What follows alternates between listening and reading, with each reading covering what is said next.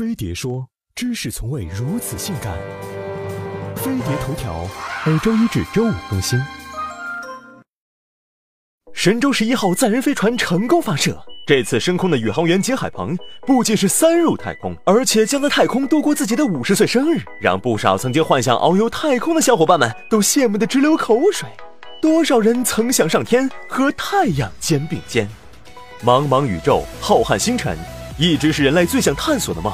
一九六一年四月十二日，前苏联宇航员尤里加加林乘坐东方一号飞船首次飞入太空，完成了人类第一次征服太空的壮举。这一天不仅被前苏联定为宇航节，还被称为世界航天日。一九六三年，女宇航员杰列什科娃乘东方六号飞船上天，从此女人也能撑起半边天。一九六五年，宇航员列昂诺夫走出上升二号飞船，体验了一把名副其实的太空步。一九六九年，美国阿波罗十一号飞船登月，宇航员阿姆斯特朗踏上月球的那一小步，走出了人类征服太空的一大步。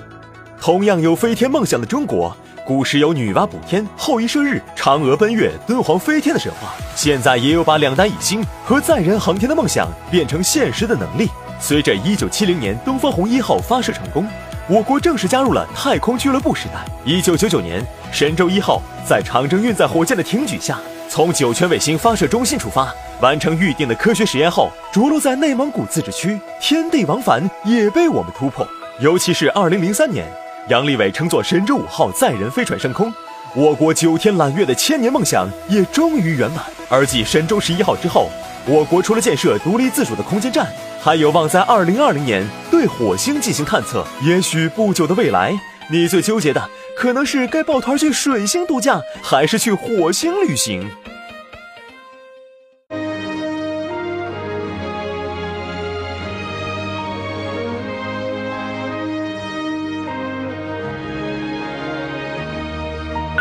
起飞，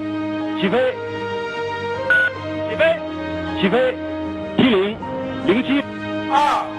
一点火，起飞，起飞，T 零零七时三零分三幺秒四零九毫秒，T 零零七时三零分三幺秒四零，起飞，起飞，T 零零七时三零分三幺秒。四零九毫秒，T 零零七时